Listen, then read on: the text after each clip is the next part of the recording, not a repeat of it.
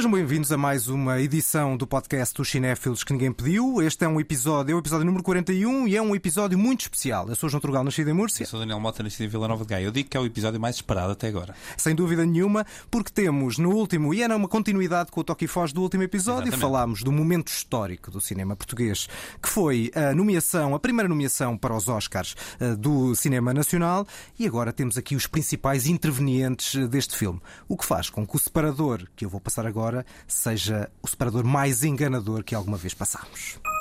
O Oscar que ninguém pediu. Ora, desta vez nós pedimos. É, este foi pedido, esperado, ansiado e finalmente chegou essa nomeação. Pedimos a nomeação e agora pedimos muito que o Oscar, que o Oscar apareça. Connosco estão precisamente os intervenientes principais deste, deste filme eh, e vamos deixá-los apresentar-se primeiro aqui em estúdio. Uh, olá, o meu nome é Bruno Caetano, nascido em Portimão e crescido em Santo André, Vila Nova de Santo André. E à distância temos também. Olá, eh, chamo-me João Gonzalez, eh, nasci no Porto, e vivo em São Médio em Festa. Muito bem, temos de facto várias Boas, proveniências. Boas proveniências, gosto. Exatamente, para além do meu crescimento em Coimbra, portanto temos Norte, Centro, Sul e vamos ver, eh, vamos falar um bocadinho sobre este filme que curiosamente em termos de sotaque não se vai notar o sotaque na medida em que o filme não tem, não tem diálogos. Começava por te perguntar, João, é o filme de facto não tem diálogos, mas o som é muito importante no caso da banda sonora, da construção do som, da forma como o som vai evoluindo ao longo desta curta-metragem chamada Ice O primeiro nomeado português para os Oscars. Te pergunto é se no princípio, dado que tu eh, és também músico, estava de facto o som. Sim, sem dúvida. A primeira área artística que eu tive, mais contacto direto foi a música. O meu pai é professor de música, é, é pianista. Uh, sempre tive um piano em casa, portanto, desde os 4 anos eu comecei a estudar piano. No entanto, por volta dos 13, 14, uh, desisti. De, na altura, desisti de tocar piano. Uh, voltei outra vez na, durante a faculdade e foi a partir da faculdade que descobri também o meu interesse pela animação. Voltei a, a pegar no piano e visto que comecei a pegar nas duas áreas, se calhar até ao mesmo tempo, acho que foi sempre inconscientemente para mim natural juntar as duas áreas no que faço. Uh, portanto, para mim uh, acabou por ser mais simples usar essa música como muleta de narrativa. Para mim é mais natural do, do, do que palavras, de certa forma. E, e, essa naturalidade com o som faz com que também na construção dos próprios filmes, se calhar a coisa possa começar pelo som e não necessariamente pela imagem, pela animação? Sim, sem dúvida. Eu, no meu processo criativo, às vezes começo a tratar da banda sonora ainda antes do, de começar a fazer o tratamento visual. Uh, e uso essa, essa parte, essa vertente artística, até para me inspirar a, na própria narrativa do filme. Ou seja, já tenho mais ou menos um tema central do filme, começo a improvisar no piano e isso depois dá-me ideias para a narrativa. Depois começo a fazer desenhos e dá-me ideias para a música e pronto, neste ping-pong de, de, áreas artísticas, organicamente começa a surgir uma ideia mais concreta do que é que o filme irá ser. O João Gonzalez é o realizador, o Bruno Caetano é da, da, da produtora, da Call Animation. Como é que se deu o contacto entre estes dois lados, Bruno? Destas duas sensibilidades que se uniram para criar este Ice Merchants? Aí há, há uma pessoa a quem podemos atribuir a culpa, foi a Ala Nuno, que é uma das cooperantes da cooperativa Cola. E que também é da animadora não é? deste, deste filme. Uma grande animadora e amiga do João. Ela já conhecia o João de Inglaterra e eu estava no mesmo festival que o João e ela enviou-me uma mensagem a dizer: pá, está aí um amigo meu que tu tens mesmo que conhecer. E nessa altura travei conhecimento com o João e depois continuámos a, a manter contacto até que surgiu esta oportunidade de procurarmos financiamento para este projeto. E desde então tem corrido muito bem. Isto já foi em 2019, 2020.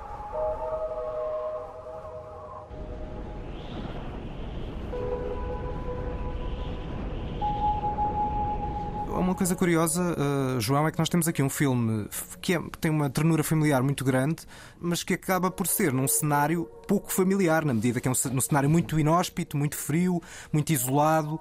No fundo, é um filme de contrastes, dado que também há uma, uma certa universalidade do filme, do lado da família, num contexto que é também surreal. Uh, sim, penso que sim.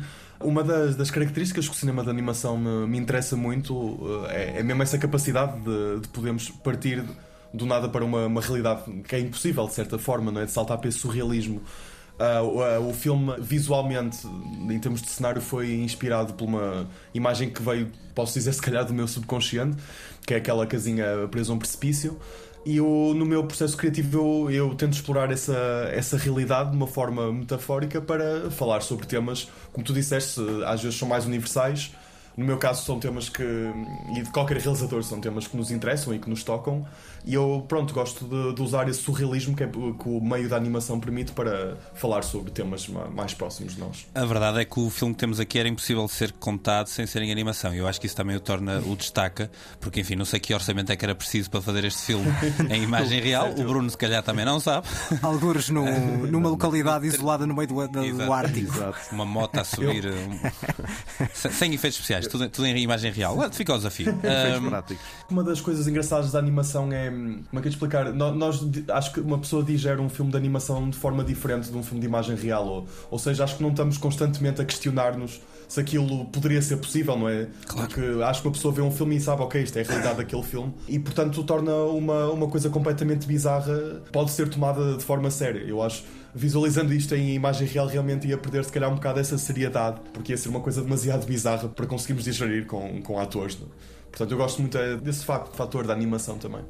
Eu vou aqui virar a conversa outra vez para o, para o Bruno. Não podemos ignorar que já houve, não é o primeiro filme português de qualidade que fica numa lista para potencialmente chegar aos Oscars ou não. Portanto, não há apenas aqui a qualidade inerente ou não do produto quando se fala de uma, de uma, chegada a uma nomeação. E eu queria te perguntar a ti, do ponto de vista de um produtor, não é bem qual é que é o truque para chegar a uma, uma nomeação de Oscar, mas qual é que foi o caminho que este filme seguiu em particular, ou qual é que é o caminho que achas que se pode aprender com o que aconteceu com este filme não pode o filme estar concluído e o que é que isso pode trazer para o resto do cinema português, não só da animação, mas todo o cinema. É sempre uma conversa, esta história de ser nomeado para prémios, um pouco ingrata, porque há muitos filmes que poderão ter ficado pelo caminho que têm todo o mérito, todo o valor para poderem ser premiados também, mas às vezes por determinadas conjunturas não, não o conseguem fazer. Isso é realmente uh, triste, mas é um facto. Uh, nós tivemos o caso da Regina Pessoa, duas sim, vezes sim, sim. shortlisted, com dois filmes incríveis que ainda hoje são estudados e apreciados por toda a gente. Tivemos este ano também a Laura Gonçalves, com O Homem do Lixo, uh, um filme incrível. Eu não me canso de ver o filme da Laura, é impressionante todos eles continuam a ter um gigante mérito. Por mim, eram todos vencedores. Claro. Agora, se há uma receita para chegar aqui, eu acho que não. Acho que é uma conjuntura de fatores e um, um percurso, às vezes, que também ajuda a criar um certo, uma certa atenção, um certo diálogo à volta do filme. E, e nós tivemos muita sorte. Temos que agradecer à agência da curta-metragem. Tivemos uma, uma distribuição que foi incrível. O filme teve em alguns dos maiores festivais do mundo. Portanto, é aquela conjugação de, de fatores. O, o talento do João um filme que tem um, um, lado muito humano que consegue chegar a muita gente e depois uh, o gosto de quem o aprova, quem vota nele. Uhum. É, é, difícil eh, chegar a uma conclusão, a uma ideia concreta de como é que isto que é que poderá ter acontecido. Desta vez? O que é que foi diferente? Não sabe, é, nem pá, isso sabe, né? Nós ainda não sabemos. Aliás, eu e o João brincamos muito com isto. A equipa toda, quando estávamos em Cannes, o filme foi selecionado para estrear em Cannes. Nessa altura nós, nós dizíamos na brincadeira, mas sempre com um sorriso nervoso, ainda não sabemos como é que estamos aqui. Alguém deve se ter enganado. Está logo ali. e, e depois pé ante pé epá, lentamente fomos tendo surpresas muito agradáveis. Volta e meia eu mandava um mail ao João, volta e meia o João mandava um mail a mim. O Emanuel, da agência da curta-metragem, é o, a pessoa que mais boas notícias me trouxe nos últimos tempos. uh, Estou-lhe muito grato. Agora, o que é que isto poderá trazer para o cinema português no futuro? Eu espero que, acima de tudo, traga um pouco de atenção uhum. para a obra uh, dos talentosos realizadores uh, e dos esforçados produtores de animação uhum. portugueses. Se na próxima Monstra, por exemplo, Festival de Animação Sim. de Lisboa, ou no próximo uh, Cinanima, em Espinho, se tivermos sala sempre cheia, isto trouxe alguma coisa. Era porreira ver mais pessoas uh, irem à procura desta linguagem tão, ou destas linguagens tão próprias que os autores de animação portugueses têm. Mas depois também há outra questão, para além dessa da questão da animação em si, é a questão das curtas, que muitas vezes sentimos que não têm espaço nas salas. Exato. Para lá de festivais, momentos, sessões muito especiais, não passam pelo circuito convencional. Como é que se pode mudar isto? E isso perguntava-vos a ambos se esperam de alguma forma que, pelo menos agora, que o filme seja visto vá para um vasto público. Nós também. Claro. estamos, estamos, a fazer para isso e, e, acreditamos que haverá essa possibilidade, pelo menos o interesse já há, tanto do público como de distribuidores. Estamos agora a acertar agulhas, como se costuma uhum. dizer. É uma questão de agora ver. João, o que é que tu achas? Não, sem dúvida concordo completamente e, e é de vincar que nós fizemos duas exibições no, nos últimos tempos dos três curtas que foram shortlisted da Oscar. Fizemos em Lisboa e fizemos no Porto e em ambas as sessões eh, o, o auditório esgotou completamente e penso que nem, to, nem toda a gente conseguiu entrar Portanto, acho que ficou de certa forma provado que há público para isso e que há interesse e esperamos que haja mais confiança daqui para a frente também, que, que, que há gente suficiente para, para encher as salas em situações destas. Uma das perguntas que nós ouvimos mais hoje em dia, o, o João, de certeza pode confirmar isto, é então, e agora? Vão fazer uma longa? Hum. Tem alguma hum. longa na, na, gaveta? Na manga. A ideia de que a curta é sempre um. não é um fim, mas é sempre, sim, um, sim, é sempre um, ponto intermédio. Um ponto intermédio é, para chegar a uma longa. É um, um gateway uh, para. E não é correto. Isso é a mesma coisa que dizer a uma pessoa que escreve curtos poemas. Conto, então, e agora vais escrever um. Um romance de 600 páginas. Exatamente. há, há, muita gente que prefere fazer curtas metragens, não quer meter o pezinho na água das longas, porque pá, fazer uma longa deve ser impressionante. E de animação. E de animação. Eh, imaginemos uh, anos e anos a trabalhar em algo, deve ser uma sensação muito estranha. Já uma curta, são anos a trabalhar nisso, mas menos, muito menos. Portanto, eu acho que às vezes é uma pergunta um bocado falaciosa é essa. Eu, não, João... Até porque uma longa, se calhar, exigiria, João, uma, uma equipa de animadores um bocadinho mais vasta. Ou pelo menos mais tempo. Sim, e nem, nem só por isso também. Eu acho que há realizadores que têm um tipo de cinema que, se, que funciona, se calhar, melhor no formato curto do que em longa-metragem. E o que eu digo é sempre o mesmo: é, se alguma vez tiver uma ideia que eu acho que faça sentido ser explorada em longa-metragem, eu lutarei por isso, obviamente mas eh, se daqui para a frente as minhas ideias continuarem a traduzirem-se melhor em curta, vou continuar a fazer curtas e, e se por acaso nunca chegar a fazer uma longa-metragem, acho que viverei muito feliz na mesma. Acho que o nosso desafio como realizadores é sempre arranjar o médium e a duração Exatamente. ideal para contar a história que temos para contar. Uhum. E acho que temos de ter o, os pés assentos na terra e não fazer uma longa-metragem, se calhar, porque se calhar poderemos ter a oportunidade de o fazer. Acho que tem de haver uma boa razão para que tal aconteça. Mas a questão da longa-metragem prende-se mais com o hábito de que as longas-metragens têm espaço para serem reproduzidas e para serem difundidas do que, do que as curtas. E as curtas não têm um sítio tão óbvio, tão claro como as longas. E a verdade é que. E muitas vezes curta... sentimos que uma longa, se calhar, não devia ter passado de uma curta. curta há, há, muitas longas que são curtas estendidas. E isso não, não, não é novidade sim, sim, nenhuma. E também há vice-versa. Também claro, claro, eu, eu, por acaso, acho que se há alguma coisa que o streaming e que estas plataformas novas pode trazer de bom é que já não há, já não há necessidade de formato, já não há necessidade de obrigar a, a tempo X, tempo hum. Y. Agora vemos várias séries que o primeiro episódio tem uma hora e um quarto, o segundo episódio tem 42 minutos. E essa variedade de formatos e a, possibilidade de estar tudo disponível no mesmo sítio, acho que pode trazer espaço para as curtas-metragens brilharem um bocadinho mais e terem mais espaço. E, e, eu concordo plenamente contigo, João. Não tem a ver com vamos fazer uma longa porque isso é que é fixe ou porque isso é que é suposto. Faz uma longa porque a história que temos para contar demora uma hora e meia. Nós já vimos filmes de 3 horas exato. e meia que podiam ter mais uma hora. E já vimos filmes de 15 minutos que podiam ter menos 10. Portanto, o médio, o médio tem sempre que ser ajustado à, à, história que queremos contar, à narrativa que queremos passar. João, um, um dos aspectos que nós falámos aqui e elogiámos inevitavelmente no teu filme é o último plano e a questão também dos, dos chapéus, do uso alegórico dos chapéus. Nós não somos spoilers, nunca revelamos nada de essencial do filme, mas queria perguntar-te, dentro do que é possível dizer sem ser spoiler, como é que surgiu essa ideia de usar esses chapéus de uma forma tão alegórica? Sim, os chapéus têm uma, uma, uma história interessante porque, pronto, eu também não vou estar a dar spoiler, mas o, o filme gira à volta de, de, um elemento que, neste caso, são, são os chapéus que as personagens usam. E a curiosidade desse facto é que eu comecei a fazer o design das personagens ainda antes de saber como é que o filme ia acabar e como é que se ia desenrolar. E na altura eu caracterizei-os com chapéus, acima de tudo porque não me sentia ainda muito confortável a desenhar cabelo. Eu comecei a. a minha aventura em animação relativamente. é recente. E para não arriscar, mesmo neste filme, como no filme anterior, o Nestor também tinha um, um gorro e é apenas por, por, questões estéticas. E é engraçado porque com o desenrolar da, da produção comecei a ter mais ideias uh, para o filme e como é que se iria desenrolar e percebi que havia ali uma possibilidade de, de, meter o chapéu e do chapéu realmente adquirir uma importância que eu não, não estava à espera desde o início. Eu acho que o que sair daqui de certa forma é que às vezes as nossas limitações técnicas, ou melhor, a, a nossa obrigação em arranjar uma forma criativa de contornar as nossas limitações técnicas podem fazer surgir as, algumas das ideias mais criativas que nós temos. E não só em, no, no fator uh, narrativo do filme, mesmo estético, há, há, muitas coisas que acontecem no filme e são daquela forma por uma ou outra limitação técnica que eu teria na altura e que tentei contornar de uma, de uma forma diferente. Isso está na história, está no, no fundo da história do cinema, não só as limitações técnicas, Exato. como as limitações políticas da própria censura, às vezes criar um caminho para, para verdadeiras obras-primas e formas engenhosas de contar uma história. É verdade. Eu, eu, por acaso, João, acerca do, do filme, e agora levantando um bocadinho mais o véu acerca da nossa opinião, nós os dois gostamos muito do filme. Mas eu acho que para mim o filme foi nesse plano final que eu acho que ele assume uma, uma dimensão superior, porque num, num, num plano consegues contar uma outra história que não era, ou pelo menos eu assim o entendi, ou assim o li, Sim, sim. consegues num plano contar a outra história do filme, a backstory do filme quase, que, que não estava óbvia desde o início. É impressionante, é muito impressionante do ponto de vista de realização, como é que se consegue num, em 5 segundos contar uma história só com cor e imagem.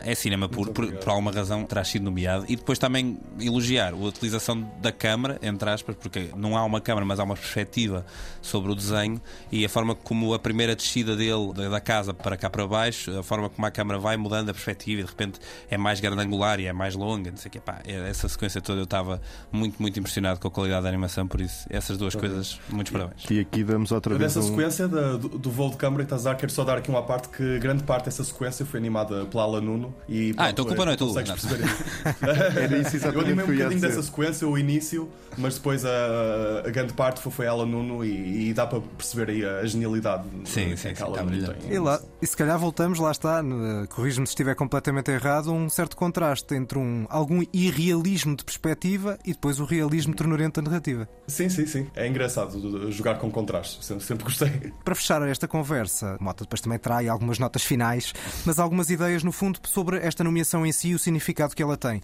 Eh, Vocês evidentemente estão satisfeitíssimos, mas se não há um lado agridoce do ponto de vista do cinema nacional que seja preciso esperar quase um século para ter a primeira nomeação. Sem dúvida. eh, mas não nos podemos esquecer também que hum, o cinema tem crescido muito em Portugal, muito pelo trabalho que o ICA, o Instituto de Cinema e Audiovisual, tem feito. Se esse trabalho eh, é perfeito ou não, isso é uma conversa longa, mas nós estamos muito gratos pela oportunidade de podermos fazer isto. Eh, o ICA só existe desde 90 e qualquer coisa. Se formos a ver de lá até cá a animação, vamos falar agora da animação e não do cinema em geral, a animação tem evoluído a bom passo. Cada vez há mais oportunidades de se fazer bom cinema em Portugal neste, nesta área da, da animação. Eu estou desejoso de saber o que é que estes miúdos que agora todos estão a sair da, dos cursos, é uma coisa também bastante recente, eh, vão trazer. E João, sabes disto, há muita gente fica surpresa quando descobre que tu tens 26 anos. Eu, com 26 anos, ainda não tinha trabalhado na animação, fazia coisas eh, em casa por carolice com amigos, videoclipes para bandas nacionais e coisas assim. A malta mais jovem agora tem uma, É uma inspiração, não é? um conhecimento e um conhecimento. Eles já vêm ensinados. Já vem Ah, ensinado. tem uns, uma- um acesso a recursos, a democratização da tecnologia Exatamente. também veio abrir muitas portas.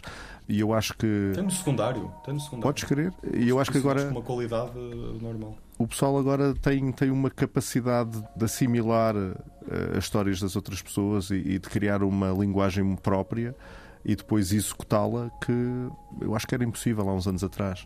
Vai ser muito bom daqui para a frente. E na verdade não há o estigma das longas, mas vêm também aí algumas longas metragens do cinema português de animação, não é? Que também podem contribuir para isso. Lá está, porque essa visibilidade é sempre mais fácil. É verdade, nós tivemos uma que estreámos, nós somos co-produtores agora, o Natal do Bruno Aleixo, que vocês eh, Nós apresentámos no último domingo. O, o Natal de Bruno Leix tivemos muita, muita sorte e muito carinho em, em partilhar a produção do filme com a Ação e a Fúria. Mas agora vamos ter, e tenho certeza que vão, vão trazer muito para o cinema português o Naiola do Zé Miguel Ribeiro, Os Demónios do Meu Avô do Nuno Beato, depois duas coproduções internacionais em que Portu- Portugal está numa posição minoritária, o Shota Piano Player coproduzido com a Anima Nostra cá em Portugal e o hum, Interdita Cães Italianos coproduzido pelo Ocidental Filmes cá em Portugal. Portanto, no ano 2022 tivemos cinco produções de longas metragens em Portugal, que é uma coisa inédita. Tínhamos tido umas tentativas há uns anos que não correram assim da melhor maneira, mas foi um esforço que convém ser mencionado. Mas agora estamos a traçar novos territórios. Vamos aproveitar este momento, não é? Podes crer. E até 12 de março, a vossa vida vai ser calminha. Para além de escolher o fato, não é? Malta vai passar imenso tempo a escolher o fato certo. Acho que vai ser tudo menos calmo. Eu sei, eu sei. Depois nós, estamos, nós estamos, temos muita sorte, estamos a trabalhar com a estratega, que é o Benoit, o Benoit Seward. Aliás, ele representou o filme que ganhou uh, o Oscar de melhor curta-metragem no ano passado e ele este ano uh, apostou, uh, entre outros filmes, no nosso. E ele teve-nos a fazer, tivemos uma reunião que, que ele nos esteve a preparar o que é que iria acontecer. Que nós ficámos em pânico. E eu fiquei um bocado em pânico aí. Ainda porquê? e essa reunião foi importante para mim, de certa forma, porque deixou-me muito mais calmo porque se o filme não fosse nomeado, haveria uma parte de mim que ia ficar. Um alívio. Portanto, foi, foi importante ter essa reunião, mas acho que vão ser uns momentos, tempos atribulados, sim. Até porque a campanha, não sei se havia uma campanha pré e agora haverá uma Certo. campanha pós, não é? Pois. Exatamente, que será, será a parte mais agressiva da, da campanha. Pronto, vamos ver. Sendo que no caminho há festivais, portanto a, a vida não para até da própria visibilidade do filme extra Oscars. Uh, Sim, sim, o filme continua o seu percurso em, em festivais e, e estamos muito contentes. Uh, O nosso maior objetivo será sempre que o filme seja visto pelo maior número de gente possível e para nós interessa-nos que, que vá a qualquer tipo de festival e, e que atinja qualquer tipo de público, é o que nós queremos. Mas eu, eu confesso agora que há uma coisa que me está a deixar particularmente nervoso, João, que é o que nós temos que Então. fazer dia 13, que é o Luncheon. Vamos, Ah, ter, sim, sim, vamos sim. ter um almoço com- de todos os nomeados em Ah. Los Angeles. Olá, Brad Pitt, tudo bem? Vai ser assim? Pá, é que a minha imaginação já viaja, Claro. eh, já viaja Sim, bastante. Acho que quando chegarmos lá vai, vai superar qualquer coisa que eu possa im- imaginar a nível de quem lá vai estar. Mandem fotos. Mas ontem, por acaso, eh, estava a tentar perceber até que ponto é que isto é um, um evento grande ou não. E fui procurar fotografias do Luncheon. Não há muitas, porque isto é tudo Pois muito claro, controlado. nós vamos confiscar os telemóveis, isso vai ser impossível. De certeza. Só que há realmente uma coisa que eu não sabia, eh, que é há um grupo photo do almoço. Então, pá, estas coisas, se me contassem, eu não acreditava. Estamos a, a tentar descobrir o quanto isto vai ser louco. Mas sempre que falamos com alguém que já esteve numa situação dessas, ou, ou com o próprio Benoit, que nos tem ajudado a perceber a dimensão e a trazer-nos um, um pouco à terra também, eu fico mais nervoso. pois, exato. É o, é o fascínio e o Onde é que- protocolo. Depois a malta vai estar a olhar para a foto. Onde é que está o João? Está ali ao lado do James Cameron. Exato. Eu ontem vi uma foto do ano 2020 e estava lá um senhor no meio com um ar muito assustado e deslocado. E eu a pensar, eu virei para a minha mulher, oh Ana, Isto vou ser este eu. vou ser eu. Esta é a cara que eu vou ter. Eu só vou fazer mais uma pergunta, que enfim, eu faço sempre um bocado estas, estas perguntas por interesse, porque eu gosto sempre de perceber de onde é que as coisas vêm, não tanto o que é que o filme significa ou deixa de significar, mas queria te perguntar a João e, e- Bruno também, se calhar, referências, o que é que vocês gostam, o que é que vocês consomem, que se houve alguma coisa específica para este filme, pode até nem ser animação, pode ser imagem real, pode ser pintura, pode ser música, o que vocês quiserem falar. Estou um bocado desta, deste toque de que a imagem era um- uma imagem quase surrealista que vinha de, de uma espécie de um, de um sonho teu, de um, de um- lado subconsciente teu. Ah, mas de resto, se, se existe alguma coisa que tu costumes consumir ou ver, ou se há algum autor específico que tu gostes particularmente ah, que tenha inspirado para este, para este trabalho. Uma referência direta para este filme eu acho que não, não consigo dar. É, Assim, esteticamente, este filme veio a seguir um, um bocado a forma como, como eu gosto de desenhar e sempre, de certa forma, ilustrei mesmo no meu diário gráfico. Sempre tive um gosto por perspectivas, falaste das perspectivas, porque também grande parte da minha vida tive um interesse enorme para arquitetura. Sempre foi muito mais natural para mim, por exemplo, desenhar edifícios e cenários do que propriamente personagens, que é uma coisa mais recente para mim. Há um filme, no entanto, uma curta-metragem que para mim foi determinante para o meu percurso artístico, que hum, chama-se Le Maison em Petit Cubes. Embora o título seja francês, é um, é um filme japonês, é uma curta-metragem de 12 minutos. E foi a primeira curta-metragem que eu vi, é, é cinema é autoral, em que eu percebi a capacidade de, de síntese, a quantidade de informação que se consegue meter numa, numa curta-metragem e, se for forte- feita de, uma forma correta, pode ter um poder enorme. Portanto, eu acho que como referência, não, não, não propriamente este filme, mas do meu percurso artístico, acho que é muito, muito importante. Le Maison em Petit Cubes, e, e dá para ver no, no YouTube. E foi vencedor de Oscar, se não estou engano, em 2007. Muito bem. Bruno. Epá, eu nasci nos anos finais dos anos 70, portanto, os anos 80 é a minha praia. Eu gosto imenso de cinema de entretenimento também, aqueles clássicos todos, Jack Burton nas garras do mandarim, Uhum, clássico. mas também gosto muito de, por exemplo, sou grande fã do, do Fight Club. Claro.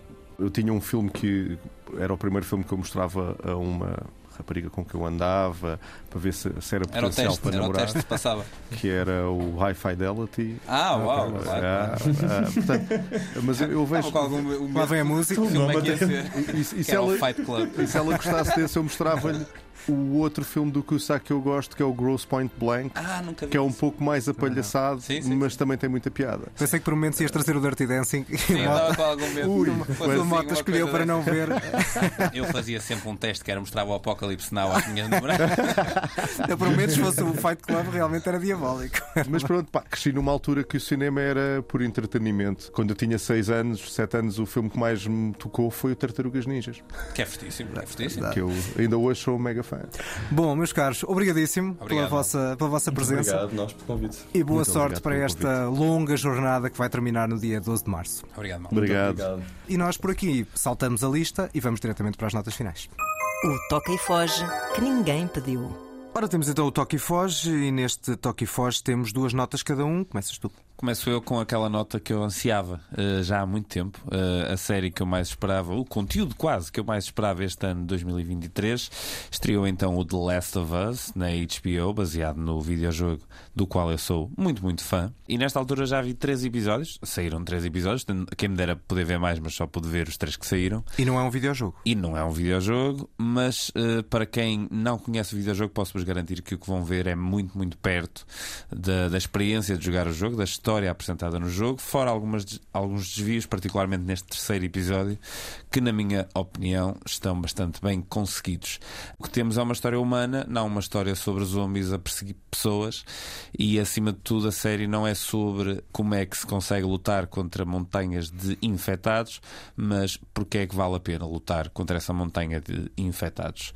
Pedro Pascal está muito bem, eu acho que a Bella Ramsey, ou seja, a atriz que faz de Ellie, a personagem principal, ainda se vai revelar ao longo da série, e estes três episódios ainda foram muito eh, iniciais, mas já dá para perceber que a série, pelo menos, é uma grande aposta da HBO. De tal maneira que a segunda temporada já está até confirmada, portanto, o sucesso está garantido.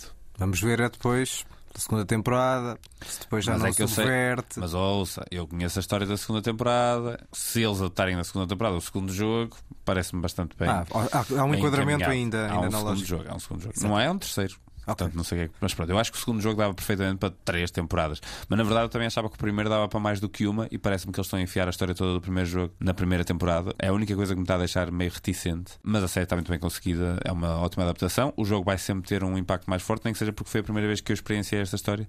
Mas a série está muito bem conseguida e vale bem a pena ver. Depois do, do Last of Us, eu tenho cinema iraniano, depois de muitas estreias relevantes em 2022, ao ponto de nós termos escolhido dois filmes eh, na nossa lista de final de ano iranianos. Exatamente. Ah, agora temos um miniciclo que inclui o novo filme de Jafar Panahi, Ursos Não Há, e dois filmes dos anos 80 do primeiro grande nome que trouxe o cinema iraniano para, para o público internacional, digamos assim, ah, que é a Abbas Kiarostami. Os filmes são Trabalhos de Casa e Onde Fica a Casa do Meu Amigo. Eu tenho aqui a tradução do. A tradução não, o original do Onde Fica a Casa do Meu Amigo. Vamos lá, é Kaneye Dust Kodjast. Perfeito, portanto, tenho a certeza que foi perfeito. Algo parecido, que por acaso também tem, diz respeito a trabalhos de casa. Quero destacar este último, porque é uma, uma obra-prima absolutíssima sobre crianças, neste caso, e é uma espécie de uma jornada épica de uma criança que mistura um microcosmos e um macrocosmos, porque estamos apenas entre duas aldeias do, do Irão, mas parece que estamos numa jornada de um, de um épico, de um grande épico. Não no tom do filme, mas na, na, na cruzada que ele tem que, que, ele tem que fazer para chegar a um. Exatamente, encetar para chegar a um fim, porque o resto do filme é muito seco, é muito cru. Uma jornada de, um, de uma criança da escola primária para devolver um caderno a um amigo, impedindo que ele seja expulso da, da escola onde está. É um filme com uma alma imensa, sem, sem sensacionalismos, e que no fundo consegue, através dos pensamentos, dos dilemas, eh, das dúvidas desta criança, que estão muito bem encarnadas por este miúdo, que, cuja personagem se chama Ahmed, um país, e um destino de um país com alguma comparação com um certo destino eh, trágico, mas também um lado tocante e apaixonado sobre o próprio país que existia no neorrealismo italiano.